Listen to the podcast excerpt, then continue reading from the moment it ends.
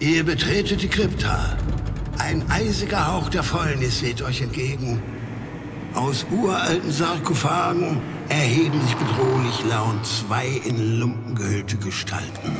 Würfelt Initiative und stellt euch den Gruftschrecken.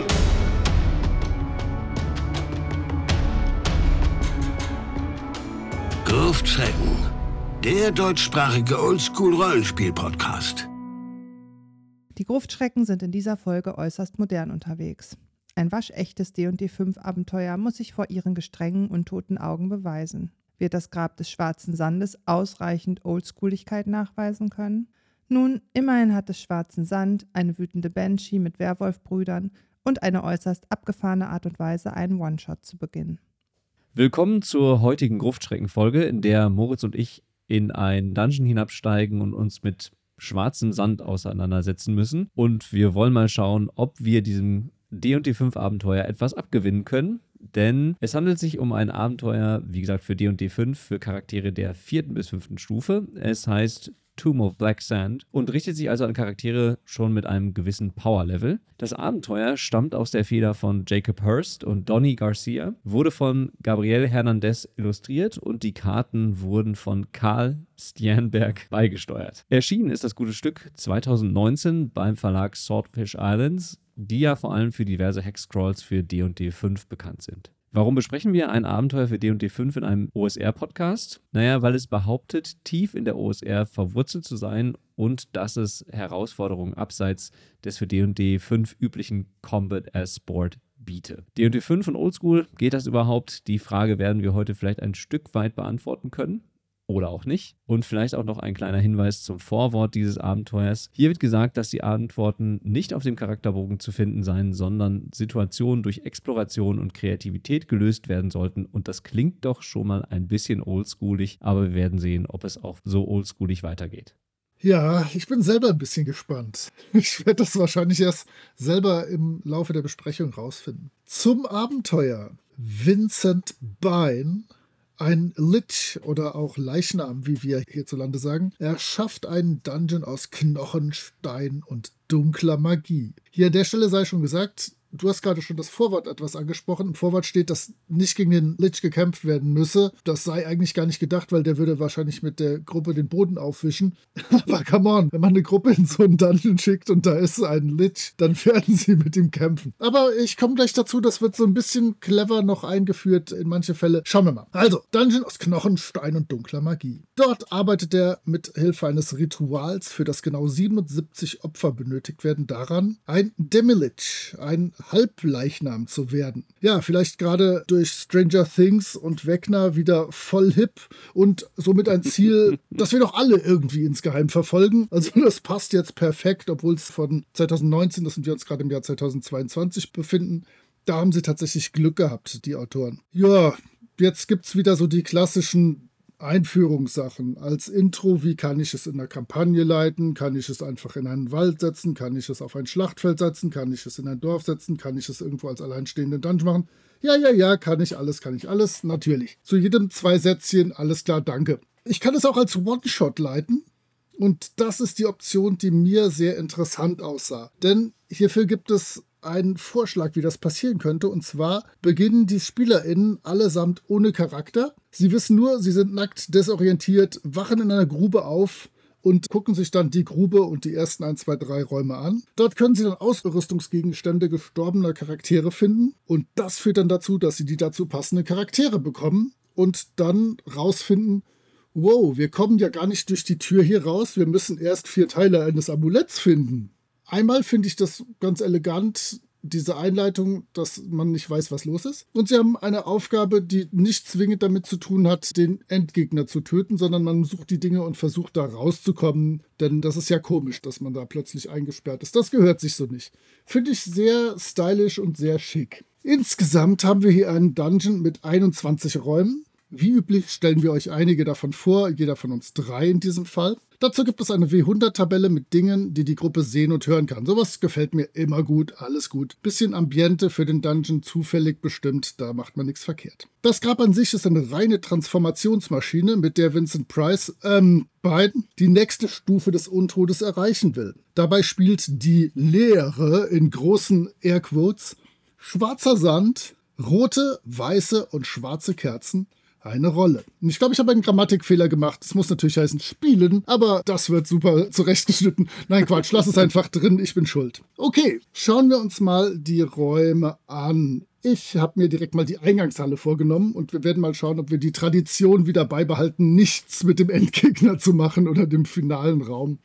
Mal schauen. Bevor wir zu den Räumen kommen, müssen wir natürlich noch einen Blick werfen auf das Drumherum dieses Dungeons, nämlich auf Brighton, die Stadt oder das kleine Dorf Brighton und ein paar besondere Orte in diesem Dorf. Denn das Ganze ist eingebettet in einen scheinbaren Hexcrawl. Inwiefern es sich dabei um einen Hexcrawl handelt, dazu gleich mehr. Bei Brighton handelt es sich erstmal um eine an einer Handelsstraße gelegene einsame Holzfällerinnensiedlung mit ca. 600 EinwohnerInnen. Es gibt hier eine kleine Hexkarte und Tabellen für typische Namen der Region. Allerdings gibt es keinerlei Regeln oder Hinweise, wie der Hexcrawl genau ablaufen soll, was ich eigentlich sehr schade finde. Es fehlen auch die typischen Tabellen für Zufallsbegegnungen, sodass die Hexkarte leider nur eine Karte mit Hexfeldern bleibt. Im Folgenden werden dann Notable Places vorgestellt, wobei es vor allem NSCs sind, die bei diesen Orten im Fokus stehen. Man findet hier vom Kneipenwirt über Holzfäller, eine Priesterin bis hin zur Köderin eigentlich alles, was in so eine Siedlung gehört und was man so erwartet. Leider ist es damit auch ein bisschen generisch geraten, denn es gibt keine coolen Geheimnisse zu entdecken oder Konflikte innerhalb der Stadt. Da hätte ich mir irgendwie ein bisschen mehr gewünscht, um das Spiel in der Siedlung interessanter gestalten zu können. Immerhin wirken die NSC von den Zeichnungen her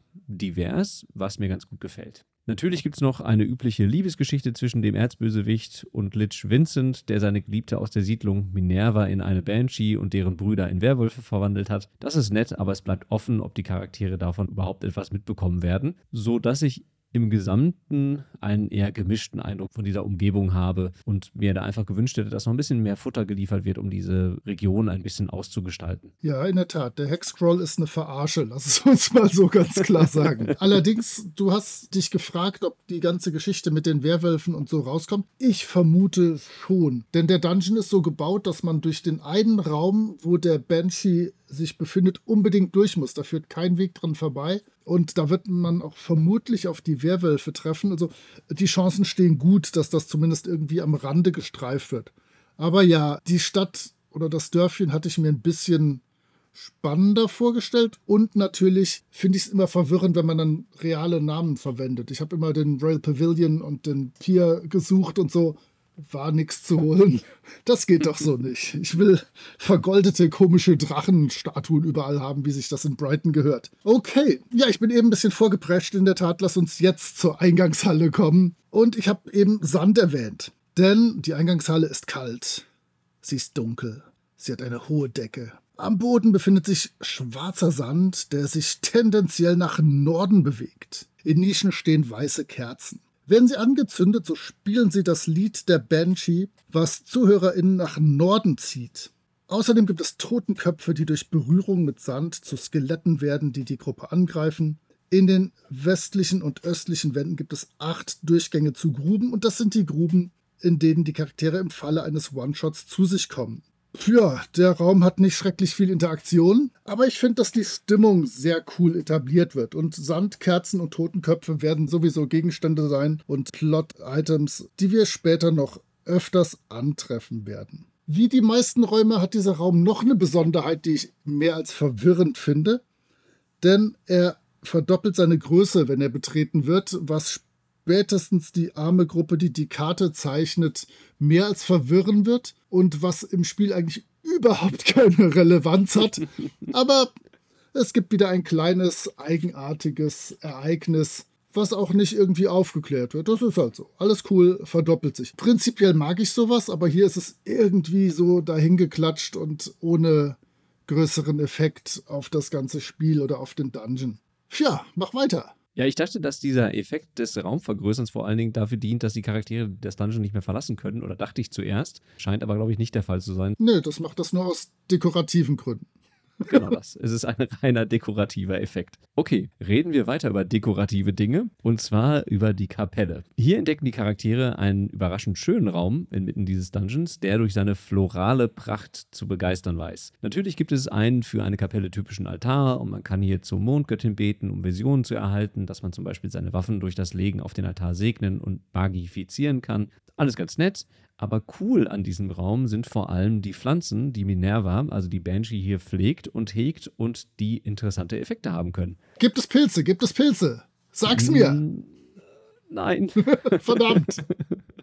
Aber Pflanzen. Schlechtes, schlechtes Abenteuerdesign. Also, es gibt zumindest Pinkglocken, an Lilien erinnernde Pflanzen, die den magischen Effekt des Streckens des Raumes entgegenwirken und die Räume wieder normal erscheinen lassen wenn man sie denn intakt lässt, also die Blüten intakt lässt. Dann gibt es die Banshee-Finger, eine schwarz-rote Trompetenlilie, deren Blüten aussehen wie Finger und teuer riechen. Man mag den Geruch nicht besonders, will ihn aber unbedingt weiter riechen und hier wird extra angemerkt, man könnte damit einen neuen Dufttrend in einer Stadt beginnen und somit viel Geld verdienen. Dann gibt es noch Augenstiele, Sukkulenten, die an Aloe Vera erinnern und deren Blüten ein sich bewegendes Auge beinhalten, das weint. Und immerhin heilt der Saft der Pflanze zu einem gewissen Grad, auch wenn die Haut nach der Anwendung juckt, sodass man sich beim misslungenen Rettungswurf dauerhaft kratzen muss. Es gibt dann noch Todessterne, weiße Blumen mit sternförmigen Blüten, deren Blütenstaub, den sie bei Berührung absondern, zu einem schnellen Erstickungstod führen können, falls einem ein Rettungswurf nicht gelingt. Hier haben wir so das erste Mal so eine Save-or-Die-Mechanik. Insgesamt ist das dann so ein ganz netter Rückzugsraum, zum einen für die Charaktere und natürlich durch die mögliche Interaktion und durch das Ausprobieren und Rumspielen mit den Pflanzen wird es umso interessanter, sodass man da vielleicht ein paar nette Situationen haben wird, denn wie wir alle wissen, die Spielenden werden auf jeden Fall mit diesen komisch aussehenden Pflanzen herumspielen. Davon gehe ich fest aus. Das ist der Deck of Many Things Effekt, der immer, genau immer eintritt, wenn irgendwas zur Verfügung steht, mit dem man komische Dinge machen kann. Ja, ich komme zum Mondbecken. Und das ist der zentrale Raum, wo alle durch müssen, die da irgendwas in diesem Dungeon erreichen wollen. Hier singt die Banshee Minerva. Es ist ein riesiger Raum, zentral das Becken, schwarze Säulen, schwarze Kerzen, schwarzer Sand. Der Sand meidet diese Kerzen, was ich sehr cool finde. Also das kann man dann sehen, dass da irgendwie da außenrum sich nicht direkt Sand befindet. Und es gibt sechs Ausgänge aus diesem Raum. Das Becken ist mit Banshee-Tränen gefüllt. Blickt man hinein, erblickt man sein Gesicht im Moment des Todes. Und dann gibt es eine kleine Zufallstabelle. Sterbe ich durch Alter, werde ich zerschmettert, vergiftet oder wird mir die Kehle durchgeschnitten? Sehr creepy und okay, ich mag das. wird das Wasser allerdings getrunken und ich verhaue meinen Rettungswurf, so gesellt sich mein Charakter freiwillig zu den benötigten 77 Opfern und ja, das Spiel ist mehr oder weniger gelaufen. Da ist dann auch keine große Chance mehr, mich davon zu überzeugen, dass ich mich gar nicht opfern lassen will. Das möchte ich dann einfach. Die Türen sind teilweise auf oder öffnen sich in der richtigen Mondphase. Sowieso spielt der Mond hier angeblich eine große Rolle in dem Spiel. Auch auf dem Cover sehe ich die Mondphasen abgebildet. Aber wenn man ehrlich ist, ist das relativ wurscht für alles, was da so drin passiert. Diese Minerva beobachtet Eindringlinge und greift nur ein, wenn diese sich aggressiv gebärden. Sie könnte sich sogar als Priesterin der St. Anya ausgeben und der Gruppe anschließen. Allerdings antwortet sie nur kryptisch und ist einfach nur scharf auf Neuigkeiten aus Brighton und ist also der Gruppe keine große Hilfe und es wird schnell auffallen, dass sie nicht die ist, die sie vorgibt zu sein. Dann kommt es natürlich zum Kampf. Logisch. Im Fall eines Kampfes wirft sie Schädel und lässt aus dem Sand Sandbullen und Sandwölfe entstehen und angreifen, bevor sie sich mit einem Schlaflied und ihren klassischen Banshee-Schreien gegen die Gruppe wendet. Also die ist ein ziemlich amtlicher Gegner für Stufe 4 Charaktere, ich habe relativ viel D&D 5 gespielt, obwohl man das nicht denken sollte. Und das ist relativ gut abzusehen, dass das ein harter Kampf ist. Denn es gibt auch noch zwei mit Minerva verwandte Werwölfe, ihre Brüder. Der Raum ist insgesamt komplett überfüllt mit Kram. Es gibt noch ein goldenes Kästchen und es gibt in diesem Kästchen eine Haarlocke. Alles sehr mysteriös, alles hat mit irgendwelchen anderen Sachen zu tun und es ist fürchterlich überfrachtet. Also wir hatten hier schon Produkte besprochen, die viel zu knapp geschildert sind. Und hier ist versucht, in jeden Raum 30 Sachen reinzuballern, die irgendwie spannend sind. Und ich werde später vielleicht dazu kommen, wie das präsentiert ist. Denn vielleicht kurz angedeutet, es wird präsentiert wie die ganzen OSI-Sachen so ein bisschen mit Stichworten, mit so einer Art ja, Überschriften, die für die bestimmten Abschnitte und so sind. Aber ich werde gleich sagen, ob mir das sehr geholfen hat, dabei das Abenteuer zu bearbeiten. So viel zum Mondbecken. Da sind wir mal wieder einer Meinung, aber dazu später mehr. Reden wir zuerst über einen anderen interessanten Kampf, dem die Charaktere sich wahrscheinlich stellen müssen, und der findet im Trophäenraum statt. Hier gibt es eine Art Museum mit diversen Wertgegenständen. Es gibt auch eine Geheimtür, aber das ist eigentlich alles ganz egal, denn hier gibt es vor allem einen Sarkophag mit dem Fleischgolem, der hier eine ganzseitige, ziemlich coole Illustration erhalten hat. Wir kommen später sicherlich nochmal auf die Illustration zurück. Ich finde, das hat immer so was angenehm Gunnar-Lottiges, wenn man sagt, dazu kommen wir später noch. Direkte Stay Forever Vibes. Ich weiß nicht, ob ich mich wie Gunnar Lott fühlen möchte. Ich weiß nicht. Auf jeden Fall dieser ordentliche Gegner, und damit meine ich nicht Gunnar, sondern den Fleischgolem, der anfällig für Feuerschaden ist, kann abgetrennte Körperteile selbst wieder annähen, indem er selbst nähende Nadeln und Faden aus den jeweiligen Stümpfen abschießt. Außerdem kann er Charaktere greifen und sie als Schutzschild benutzen, sodass der Schaden auf den Golem zur Hälfte auf den festgehaltenen SC abfällt. Das ist schon mal ziemlich tough und cool. Tja, und dann hat er noch ein extra Paar Arme, mit dem er die Charaktere zerreißen, deren Skelett herausreißen und sich mit ihrem Fleisch wieder voll heilen kann, wenn es ihm gelingt, einen Charakter zu fangen und einen vergleichenden Stärkewurf zu gewinnen. Dazu gibt es dann auch eine recht explizite weitere Illustration, die man sich dann wenn man auf diese gorigen Elemente steht, anschauen kann. Insgesamt könnte das eine Resident Evil-hafte brutale Begegnung werden mit diesem Fleischgolem, der auch auf nichts anderes aus ist, außer Zerstörung und Gegner niederringen oder auseinanderreißen, sagen wir es mal so. Mir gefällt auf jeden Fall die Illustration sehr gut, habe ich ja schon erwähnt, und mir gefällt auch das Monster sehr gut. Ich finde, da merkt man mal, dass eben so ein Monster ein bisschen angepasst wurde und ein bisschen interessanter gestaltet wurde. Da werde ich gleich nochmal drauf zurückkommen, wenn wir über weitere Monster aus diesem Buch reden. Das erinnert mich so ein bisschen an DCC, dass man eben Monster besonders macht und dann auch sie eine besondere Herausforderung darstellen das war auch insgesamt was, was mir ein bisschen aufgefallen ist. Vielleicht hat man aus vergangenen Folgen schon raushören können, dass ich auf diese Body Horror und Gore Sachen nicht so stehe. Das kommt hier in dem Abenteuer vor, aber irgendwie nicht so explizit, dass es mich genervt hätte. Also das muss ich ihm zugute halten. Das ist düster, das ist schwarz, das ist fies, aber auf eine Art und Weise, die ich persönlich ganz gut ertragen konnte. So. Kommen wir in die Bibliothek, Raum 21. Ja, Bücherregale, Bücher, viel, viel, viel schwarzer Sand und ein Diorama aus Terrakotta, das das Grab darstellt. Sowas finde ich immer sehr cool. Das macht mir Spaß. In diesem Raum, also wenn ich den beobachte, sehe ich, dass sich dort der Lehrling von Vincent, zwar Thomas, als Automaton befindet, also als irgendwie animierte Figur, der den Tag, an dem er den perfekten Ort für das Grab fand, immer wieder und wieder erleben muss. Und dann irgendwann am Schluss halt rausrennt, begeistert und Wuhu ruft. Und äh, wahrscheinlich ruft er sogar äh, Heureka, wir wissen es nicht genau. Und diese Szene kann ich mir jetzt jeden Tag angucken. Und der richtige Thomas, den gibt es nämlich auch noch. Der befindet sich als Poltergeist hier, welcher nicht zulassen wird, dass Thomas, der Automaton oder die Figur, im Arbeiten gestört wird oder dass das Diorama zerstört wird. Dieser Poltergeist ist nur in einem Spiegel, der hier hängt, sichtbar. Ihr seht, wir kommen wieder ein bisschen zu unserem Spiegelfetisch zurück, nachdem wir diesmal wenigstens keinen Käse und keine Pilze haben. Aber einen Spiegel gibt's hier. Der hat aber keine weitere Funktion, den kann ich auch nicht mitnehmen. Aber ich finde das ganz witzig, wenn man so in einem Raum vielleicht ab und zu mal irgendwas knarren hört oder irgendein Buch runterfällt oder so und ich dann in diesem Spiegel aus dem Augenwinkel was erkennen kann. Das gefällt mir ganz gut. Insgesamt ist das so ein Raum, wo nicht schrecklich viel gekämpft werden wird, aber der sehr mysteriös und stylisch sein dürfte vom Spielen her. Damit bin ich durch mit meinen drei Räumen. Yeah. Ja, ich habe noch einen und das wird ziemlich kurz und ich habe ihn auch nur ausgewählt, weil ich ihn so faszinierend toll finde vom Style her. Eigentlich passiert überhaupt nicht viel in diesem Raum, denn es geht um die Chandlery. Die einzig gute Übersetzung, die ich dafür finden könnte, oder wie man es vielleicht übersetzen könnte, wäre eine Wachszieherei oder eine oh. Kerzenzieherei. Die Kerzerei. Die Kerzerei, genau das.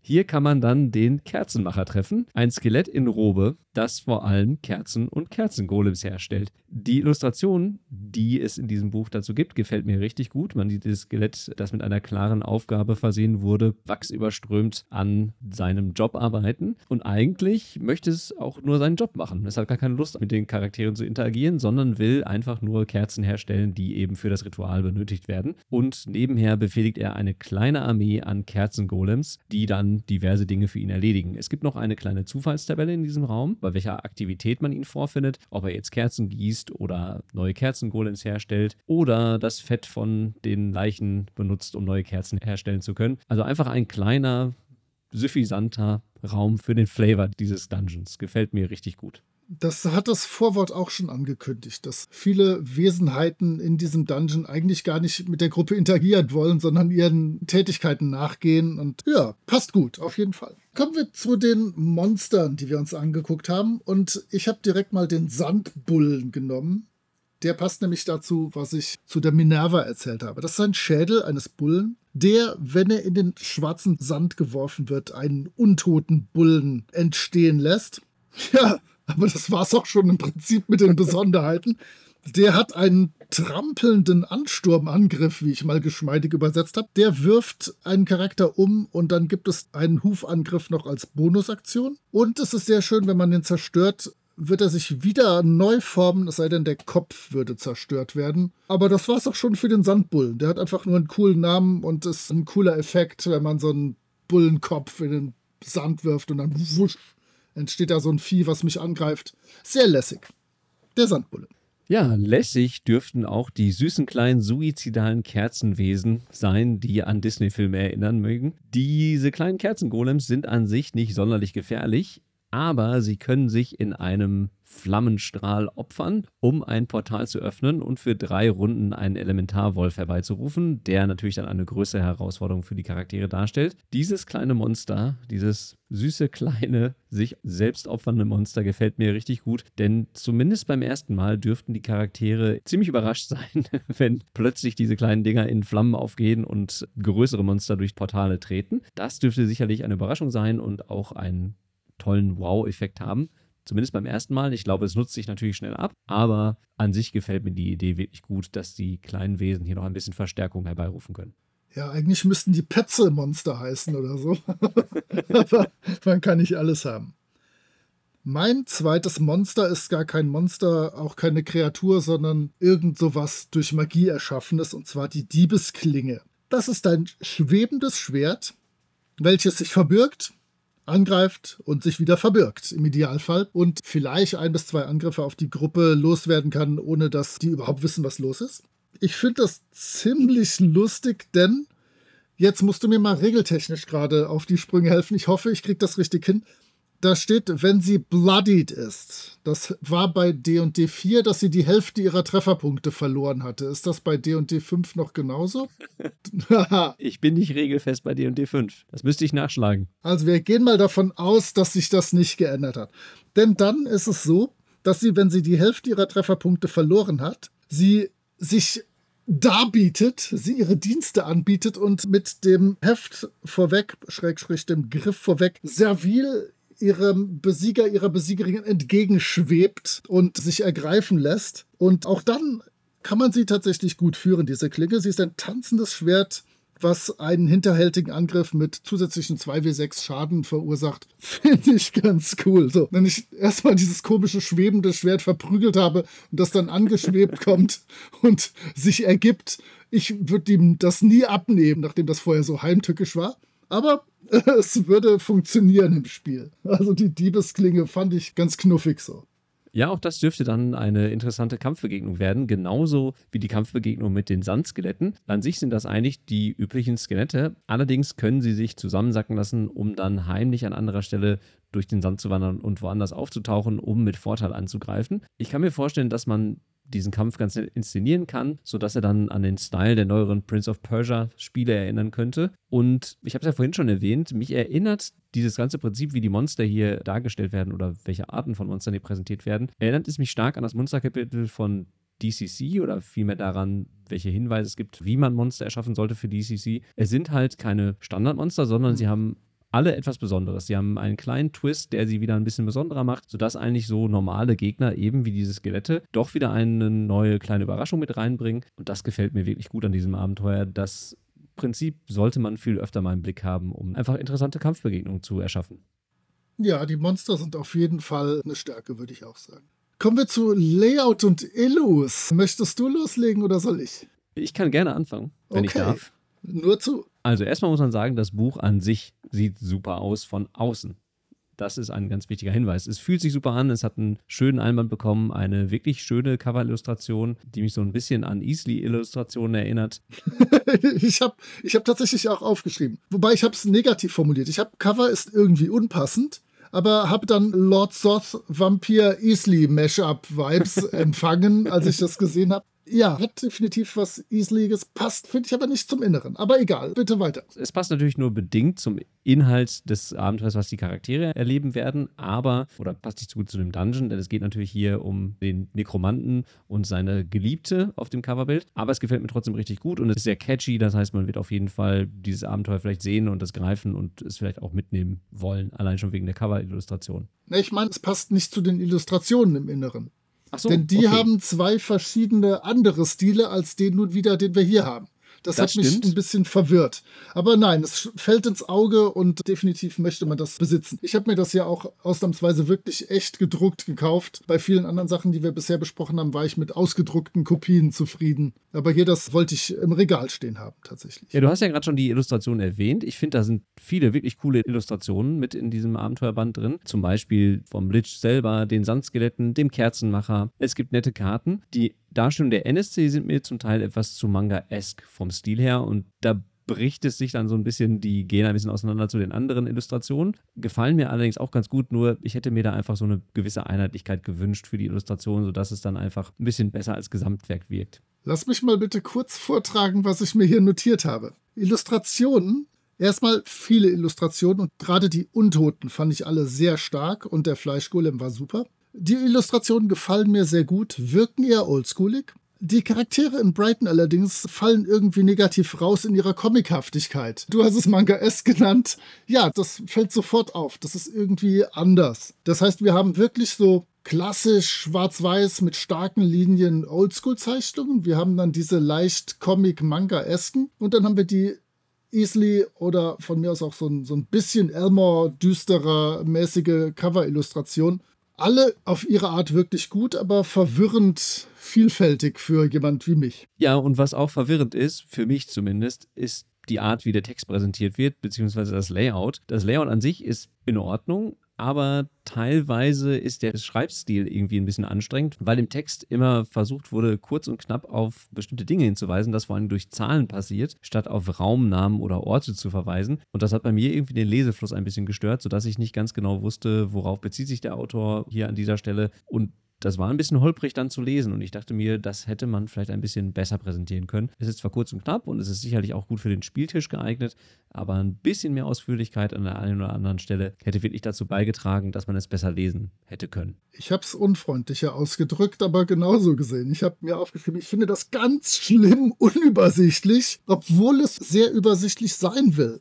Es war total anstrengend zu rezipieren, da sehr viele Infos untergebracht sind. Und zwar im OSE-Stil, wie ich schon gesagt habe. Aber das nochmal viel, viel schlimmer, als ich es da bisher jemals gesehen hätte. Ich werde auch nicht darauf hinweisen, dass ich auch hier gerne ein, zwei Sätzchen als Vorlesetext gehabt hätte für mich selber, damit ich beim Vorbereiten da noch besser reinfinde. Aber ja, das war das zu den negativen Dingen für innen drin. Was mir sehr gut gefallen hat, du hast schon gesagt, die Karten sind klasse. Und mir gefiel sehr gut gerade die Karte direkt im Umschlag, wo die Umschlagseite und die praktisch erste Seite des Buches genutzt werden, um die Karte im Hochformat nochmal komplett abzudrucken. Und da finde ich nochmal Informationen zu Sinneseindrücken, die es in diesem Dungeon gibt. Zum Beispiel, dass der Atem kondensiert, so kalt ist es, dieser schwarze Sand und das permanentes Geräusch bewegten Sandes in der Luft liegt. Sowas gefällt mir total gut. Dann kann ich mich da gut reindenken und kann das auch versuchen, meiner Gruppe gut weiterzubringen, weiter zu transportieren. Das war für mich auf jeden Fall ein fettes Plus. Gut, dann wären wir beim Fazit für dieses Abenteuer. Möchtest du beginnen, Moritz? Nein, soll ungern. äußerst ungern. Tja, okay, also das Abenteuer oder die Lektüre dieses Abenteuers hinterlässt mich so ein bisschen zwiegespalten. Irgendwie wirkt es nicht so richtig oldschoolig. Da gibt es Abenteuer, die sich ein bisschen an D&D 5 orientieren und deutlich oldschooliger sind. Zum Beispiel Abenteuer vom Shadow Dark RPG. Und ich glaube auch irgendwie, wenn man es mit D&D 5 spielt, also so wie die Regeln für D&D 5 geschrieben sind, werden die Charaktere auch ein durchaus hohes Power-Level mitbringen. Und abgesehen von ein paar Save-or-Die-Mechaniken glaube ich nicht, dass die Charaktere in allzu große, arge Bedrängnis geraten werden. Das kann ich aber nur bedingt sagen. Ich spiele zwar immer wieder mal D&D 5 und das auch ganz gerne, aber ich bin auch nicht so der Regelprofi, um dann aus so einem Abenteuer herauslesen zu können, ob es wirklich so herausfordernd sein wird oder so herausfordernd ist. Das müsste man tatsächlich nochmal einfach mal Test spielen und schauen, wie es dann wirklich am Spieltisch ist mit eben D&D 5. Ich würde es wahrscheinlich eher mit einem Hack von D&D 5 spielen, der es ein bisschen oldschooliger macht, sodass es dann auch eine Herausforderung darstellen kann. Aber dafür, wenn man das jetzt mal so ein bisschen beiseite schiebt, hat dieses Abenteuer ein paar wirklich coole Monster, ein paar nette Ideen, die ich durchaus interessant finde und die man auch übernehmen kann für weitere Abenteuer. Und von daher, wie gesagt, hinterlässt es mich ein bisschen zwiegespalten. Auf der einen Seite sehe ich ein bisschen Potenzial bei einigen Räumen oder auch bei einigen Monstern, aber gleichzeitig ist es nicht so richtig oldschoolig, auch wenn es ein bisschen Oldschool-Flavor hat, sagen wir es mal so. Ja. ja, ich habe mich da sehr schwer getan. Ich fürchte auch, dass es viele Begegnungen gibt, die überhaupt keine Gefahr für eine Gruppe darstellen. Und es gibt dann zwei bis drei Kämpfe, die wirklich knallhart sind. Und mit Oldschool-Systemen oder Oldschool-SpielerInnen, die das gewohnt sind, ist das in Ordnung. Die sind schon darauf eingestellt, dass man manchmal einfach wegrennen muss. D&D 4 hat das ja mit dem Anpassen von Gruppe auf Hinterwelt, äh, auf Hinterwelt, von Gruppe auf Hintergrundwelt ins Extrem getrieben, wo halt exakt berechnet wurde, wie schwer Kämpfe sein dürfen. D&D 5 braucht immer noch so ein bisschen einen Ausgleich, ein, ja, ein Anpassen der Stärke der Gruppe auf das Abenteuer. Und hier glaube ich, wird die Oldschooligkeit vorgeschoben, um nicht zu zeigen, dass man zu faul war, das sich genauer anzugucken und von der Schwierigkeit anzupassen. Das ist nur mein Eindruck. Netterweise könnte man sagen, es ist insofern oldschoolig, als dass es sehr, sehr gefährliche Begegnungen gibt und ein paar, die einfach nicht gefährlich sind. Das könnte schon passen.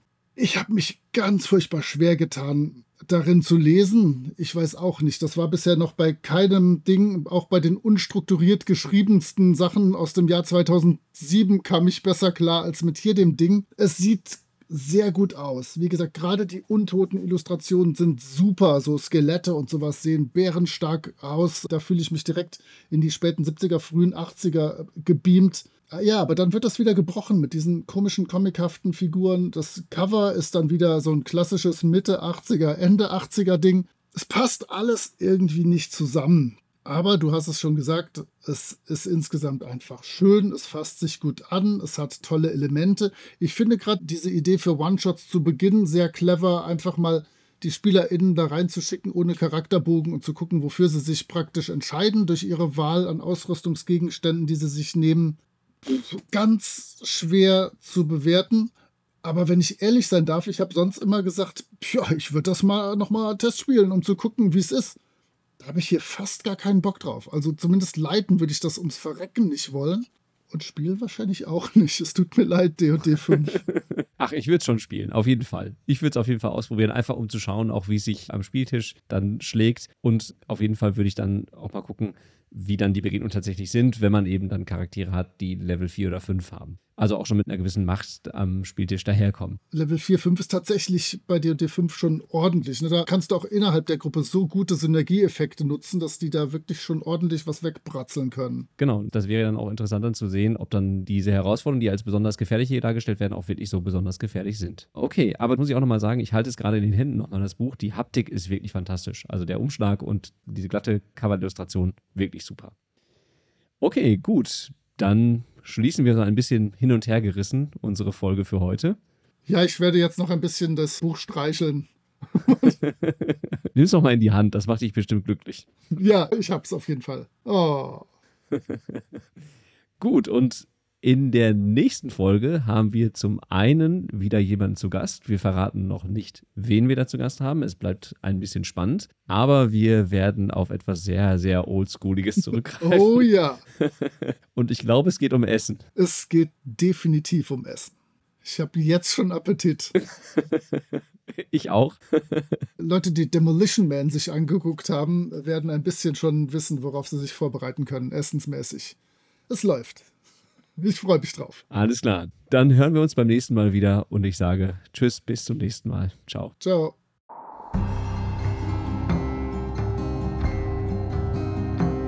Ihr findet die Gruftschrecken unter anchor.fm slash Gruftschrecken, unter twitter.com slash Gruftschrecken und über alle gängigen Podcatcher. Vielen Dank an Sascha von Yellow King Productions für die Produktion des Intros. Dank auch an Nick DiSalvo und seine Band Elda für die freundliche Genehmigung, ihren Song 3 für das Outro nutzen zu dürfen. Wir freuen uns über inhaltliches Feedback, positive Bewertungen und neue HörerInnen.